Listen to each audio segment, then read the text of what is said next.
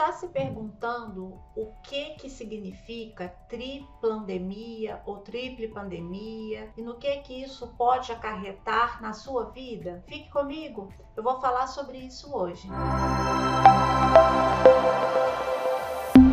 Eu sou a doutora Keila Mara de Freitas, médica infectologista, uma das sócias fundadoras da Clínica Regenerate e médica assistente no Hospital Israelita Albert Einstein e Hospital Sírio-Libanês. Aqui nesse canal eu falo sobre os mais diversos temas relacionados à infectologia, temas atuais e de importância para a sociedade como um todo. Hoje eu quero falar sobre a triple pandemia ou a tripidemia, como alguns meios de comunicação têm falado. A Organização Mundial de Saúde lançou um estado de alerta mundial para o novo ressurgimento ou o novo aumento de casos a nível mundo de três vírus respiratórios. Ou seja, nós estamos vendo no mundo principalmente nos países do hemisfério norte, onde neste momento está passando pelo inverno, mas isso também está ocorrendo nos países do hemisfério sul, incluindo nós aqui no Brasil. E estamos vendo um aumento dos casos de três vírus respiratórios a Covid-19, a influenza, que é o vírus da gripe, e o vírus sincicial respiratório. Por isso, nós estamos falando que é uma triple epidemia, ou uma triple pandemia. Nos últimos meses, mais precisamente a partir de outubro, nós vimos um aumento cerca de 20% nos casos de influenza, que é a gripe, 26,5% no número de casos do vírus sincicial respiratório e 26% é um aumento do número de casos do novo coronavírus. Isso falando em termos de Brasil. E qual que é o problema? O problema é que, pensando em termos do Covid-19, quanto mais pessoas se infectam, maior as chances do vírus ir criando novas variantes. Esta variante que temos aqui, a última que está circulando aqui no Brasil atualmente, que é a BQ1, ela é resistente, ela não é totalmente resistente às vacinas, ou seja, a segurança dela e a capacidade de defesa em termos de casos graves e óbitos segue sendo muito alta. Porém, ela consegue escapar do sistema imunológico, independente da pessoa já ter se vacinado ou mesmo de já ter adquirido uma infecção pela Covid-19 recentemente, mas ela consegue burlar o sistema imune e a pessoa ainda assim tem sintomas, ainda assim ela se infecta. Lá no início, quando começamos as vacinações, a eficácia com relação à complicação e morte sempre foi muito grande, mas a prevenção em termos de a proteção em termos de infecção também era considerável. À medida que foi passando essas variantes, que foram surgindo novas variantes, aquelas que eram mais resistentes do ponto de vista de capacidade de infecção, capacidade de infectar, foram prevalecendo e foram tomando conta do espaço epidemiológico. E com isso o que acontece?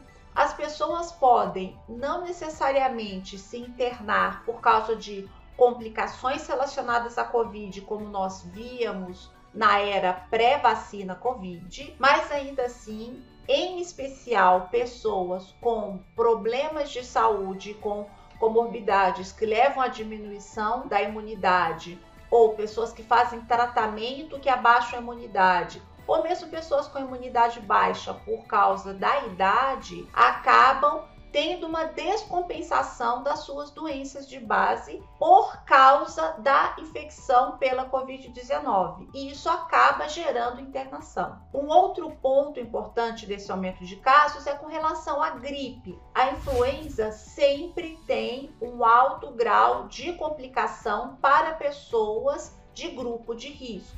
Mas lembrando que mesmo pessoas que não sejam do grupo de risco, não é pelo fato de ter um, não ter tantas chances de complicação que não se complicam. Por menor que seja a proporção de pessoas que se complicam com essas doenças, quanto maior o número absoluto de pessoas infectadas, maior também o número absoluto de pessoas com complicação, por mais que a proporção de chances de complicações não se altere. E o nosso terceiro vírus da lista é o vírus sincicial respiratório, que é um vírus muito comum, especialmente na infância. Então, todos podem se infectar, mas acaba que quem tem mais problemas ou mais sintomas são as crianças, os bebês e as crianças menores de 4 anos.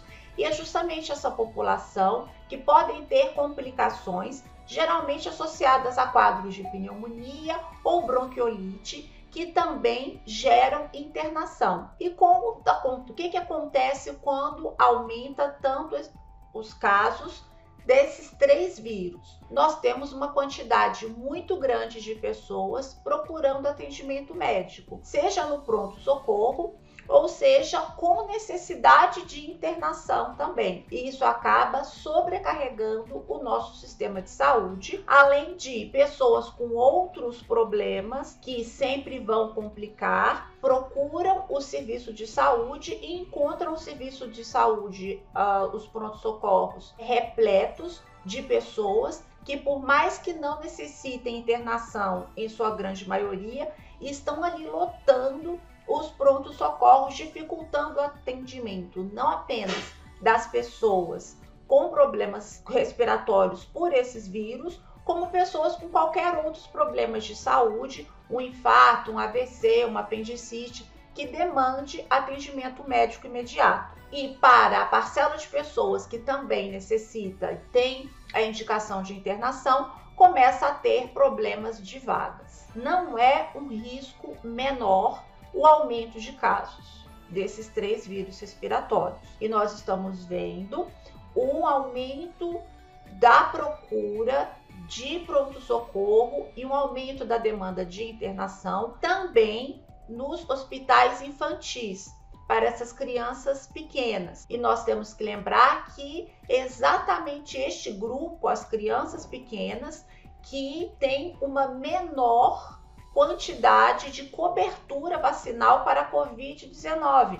Então, elas também ficam mais suscetíveis a infecções pelo Covid-19, além de todas essas questões. Lembrando que nada impede uma pessoa de ter mais de uma infecção. Nós vimos bastante na virada do ano passado, de 2021 para 2022, pessoas que foram a festas e tudo mais e acabaram se co-infectando ao mesmo tempo pela Covid-19 e pela influenza. Então, uma criança, por exemplo, pode ao mesmo tempo se infectar pela Covid-19, pela influenza e pelo sincel respiratório, o que acarreta ainda em maior possibilidade de complicação. E por que, que isso está ocorrendo exatamente agora, neste momento? Tem vários fatores. Um deles, vocês podem perceber, bom, vocês podem se perguntar, mas vírus respiratório não é uma coisa mais comum do inverno? Realmente é mais comum no inverno. Os vírus respiratórios circulam muito mais no inverno. É por isso mesmo que estamos vendo um problema muito maior nos países do hemisfério norte, como nos países da Europa e mesmo nos Estados Unidos. Porém, aqui no Brasil, nós tivemos um período de frio mais arrastado esse ano. E com isso, o tempo de circulação desses vírus se prolongou. Além disso, tem um outro detalhe, que ao longo dos meses em que nós estávamos, até certo ponto, na medida do possível ou na medida da consciência da pessoa, evitando a exposição ao COVID-19, através do uso de máscaras, isolamento social, nós acabávamos também diminuindo a transmissão e a circulação desses outros vírus respiratórios. Vocês podem ter observado que nesse, no ano que a gente ficou mais isolado, é, não foi suficiente, por exemplo, para acabar de vez com a circulação da Covid-19, mas já era o suficiente para pessoas ficarem sem resfriados ou sem é, infecções por vírus respiratórios praticamente o ano todo, diminuindo muito a incidência desses quadros. E o que acontece normalmente é que a gente, ao longo do ano, vai tendo contato com esses vírus respiratórios, como o sincicial respiratório, e vai diluindo essa prevalência do vírus ao longo do ano e pouco a pouco a gente vai tendo contato e criando resistência a essa variante que está circulando naquele momento. Então, quando alguns meses depois a gente tem contato com aquela variante de novo, a gente já é, não se infecta e, consequentemente, não transmite esse vírus novamente para outras pessoas, porque nós estamos com anticorpos do contato prévio que a gente teve. E isso acontece independente de ficarmos doentes ou não. Quando a gente está circulando menos, está usando máscara, em isolamento social e ademais, a gente deixou de ter esse contato, ele não foi diluído. Então, agora que as pessoas estão mais expostas e pouco protegidas, porque não tiveram os anticorpos os meses anteriores, a gente encontra uma grande população suscetível a esse vírus sincicial respiratório e por mais que a pessoa não adoeça, ela vai ser um túnel para esse vírus e transmitir esse vírus para a próxima pessoa suscetível. Outro ponto importante, e aí é com relação à influenza, que é o vírus da gripe, é que com essa questão dos movimentos antivacinas, com a preocupação com relação à Covid-19, muitas pessoas deixaram de se vacinar, principalmente para a gripe.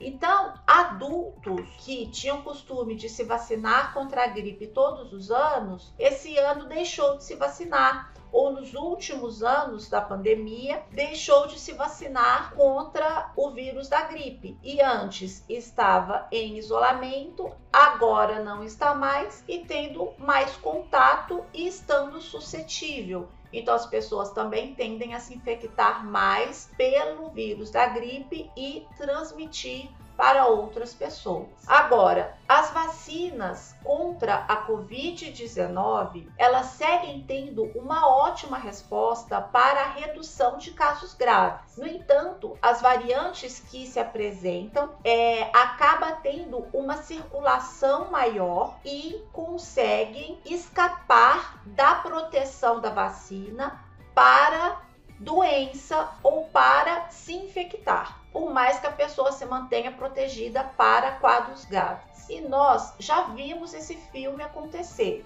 Nós não podemos seguir novamente nessa linha. E nós já sabemos o que, que a gente precisa fazer para diminuir a circulação desses vírus. E aí, a primeira coisa, e aí não adianta inventar moda, precisa ser a vacinação. Nós precisamos combater a circulação desses três vírus para ontem, porque nós já estamos às vésperas das festas de final de ano, que é um momento em que, na maioria das casas, se aglomeram e se unem extremos de idades e pessoas com comorbidade, sem comorbidade, pessoas de grupo de risco, pessoas que têm um estilo de vida de maior exposição, e todas essas pessoas se aglomeram e se abraçam para passar as festas de final de ano junto. Então, para não termos um início de ano tenebroso, nós necessitamos reduzir este número de vírus agora. E aí não adianta cada um tem que fazer a sua parte. Não adianta apontar para o vizinho, não adianta fazer teoria da conspiração.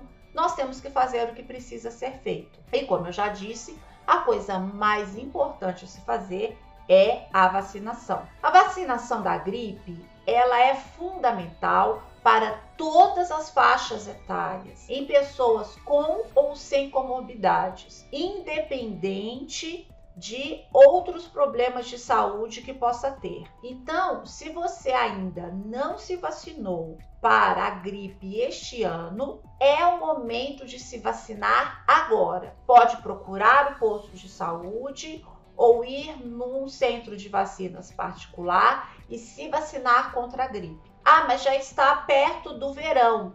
Não importa, os vírus estão circulando. Nós precisamos nos proteger. Ah, mas o meu filhinho é, ele já vai acabar a escola e já vai entrar de férias e não vai se expor tanto. Não importa, o vírus segue circulando e todos precisamos nos proteger. Cada pessoa que se vacina está protegendo pessoas, inclusive, que se vacinaram, mas que não têm uma resposta tão boa. Está servindo de escudo para as pessoas que mais têm risco de complicação. Ah, mas o ano que vem já vai ter outra vacina da gripe e aí é melhor esperar a vacina atualizada. Não tem problema, você pode se vacinar agora e daqui a seis meses, quando já tiver a vacina com as novas cepas atualizadas no ano que vem, vai se vacinar de novo, não tem problema algum, não tem nenhuma contraindicação,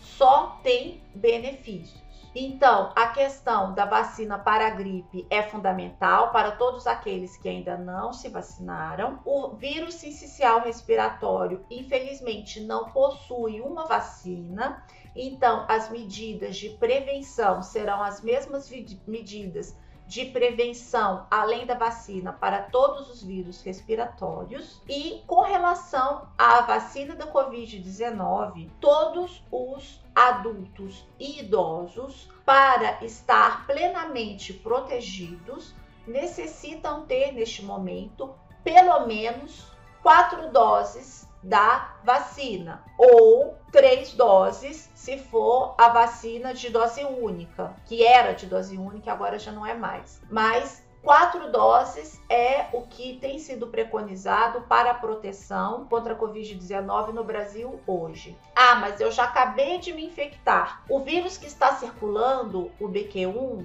ele consegue dar volta no nosso sistema imune, mesmo de quem já acabou de se infectar. Então, ninguém está plenamente protegido. Ah, mas eu já tenho a vacina completa, por que, que eu preciso de dose de reforço? Acontece que nós aqui no Brasil, hoje, não temos a atualização da vacina para essas novas cepas que estão circulando. E o que nós estamos vendo é que, à medida que as variantes vão sobrevivendo e ganhando espaço epidemiológico, elas vão tendo uma capacidade cada vez maior de causar infecção, por mais que se mantenha a proteção para a doença grave. E a única forma que nós temos de aumentar essa resposta para a infecção mesmo que seja um quadro leve, mas para não ter nem sintoma e nem chegar a se infectar, é aumentar os níveis de anticorpos.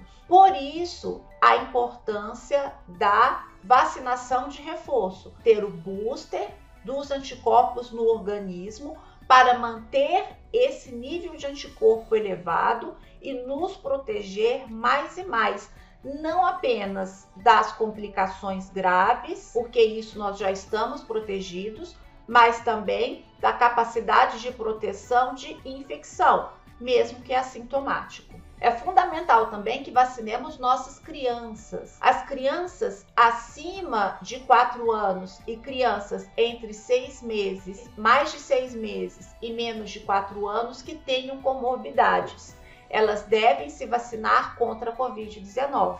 Crianças acima de 4 anos, independente de ter comorbidade ou não, toda criança acima de 4 anos precisa se vacinar contra a Covid-19, mesmo que já tenha se infectado é, pela Covid previamente. E os bebês acima de 6 meses e as crianças pequenas com menos de 4 anos com comorbidades já podem se vacinar aqui no estado de São Paulo, pelo menos, e como isso já está liberado pela Anvisa, onde não tiver ainda em disponibilidade, vai estar é, nos próximos dias, assim espero eu. Todos os grupos prioritários, inclusive os adultos, grupos de risco, pessoas com comorbidades, imunodeficiências, devem manter a sua vacinação em dia, inclusive com as doses de reforço. Aqueles adultos e idosos com comorbidades que conseguirem fazer a quinta dose devem fazer a quinta dose, especialmente se a última dose tiver mais de quatro meses. Outras coisas que precisamos fazer além da questão da vacina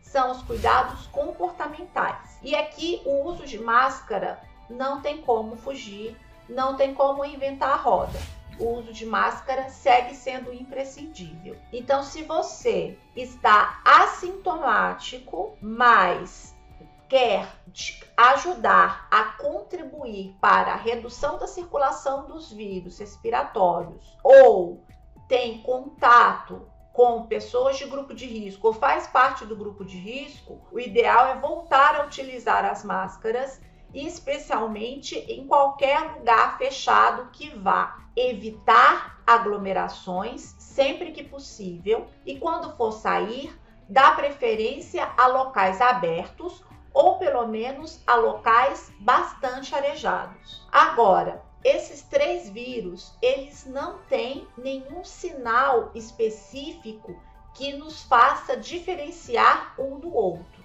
Portanto, ao sinal de qualquer sintoma respiratório, o ideal é já de cara se proteger para evitar a transmissão desse vírus, seja lá qual for, para outras pessoas. Então, para agora, para as festas de final de ano, o ideal, se você começar a apresentar sintomas respiratórios, mesmo que leves, é manter-se em isolamento, nem que seja o uso direto de máscara, evitar o contato direto e próximo as pessoas naquela, naquela situação, naquele evento e estar em locais mais arejados. E se for o caso de pessoas, o contato com pessoas de é, grupo de risco para complicação, pior ainda, o Covid e a influenza não tem cara, tá?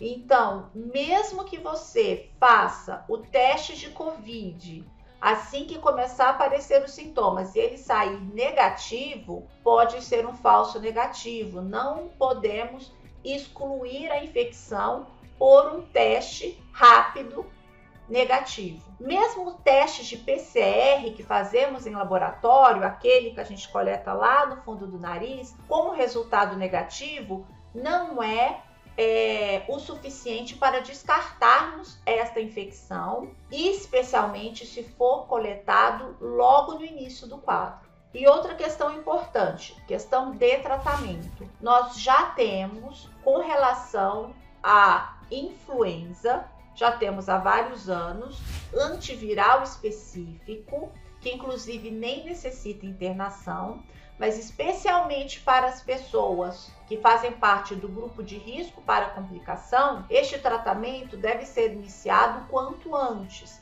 que é para exatamente prevenir essas complicações. No caso da infecção contra a Covid-19, também nós já é, temos nos hospitais antivirais específicos para diminuir risco de complicação. Eles não são feitos para todas as pessoas. As indicações é, destes antivirais são para pessoas que ou já estão evoluindo com algum grau de complicação, como por exemplo, necessidade de oxigênio suplementar logo no início do quadro, ou para pessoas que fazem parte do grupo de risco para complicações, como pessoas com imunodeficiência, seja por idade ou por comorbidade ou por tratamento que acaba levando à imunodeficiência. Mas esses antivirais devem ser dados nos primeiros sete dias de sintomas, do início dos sintomas. Portanto,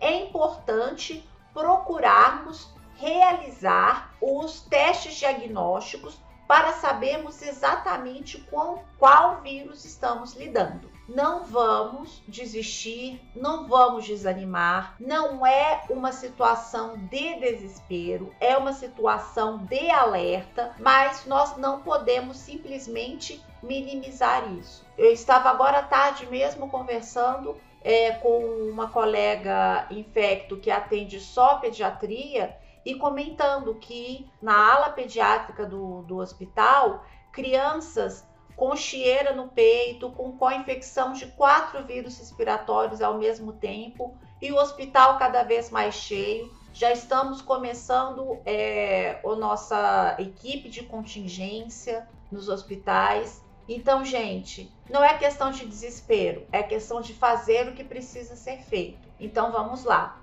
Vamos fazer o que precisa ser feito mais uma vez, antes que a situação piore. Eu espero que vocês tenham gostado desse vídeo. Se foi assim, clique aqui no sininho para receber as notificações, faça sua inscrição aqui no canal e, como sempre, multiplique a informação. Dissemine informações verdadeiras, atuais e de boa qualidade.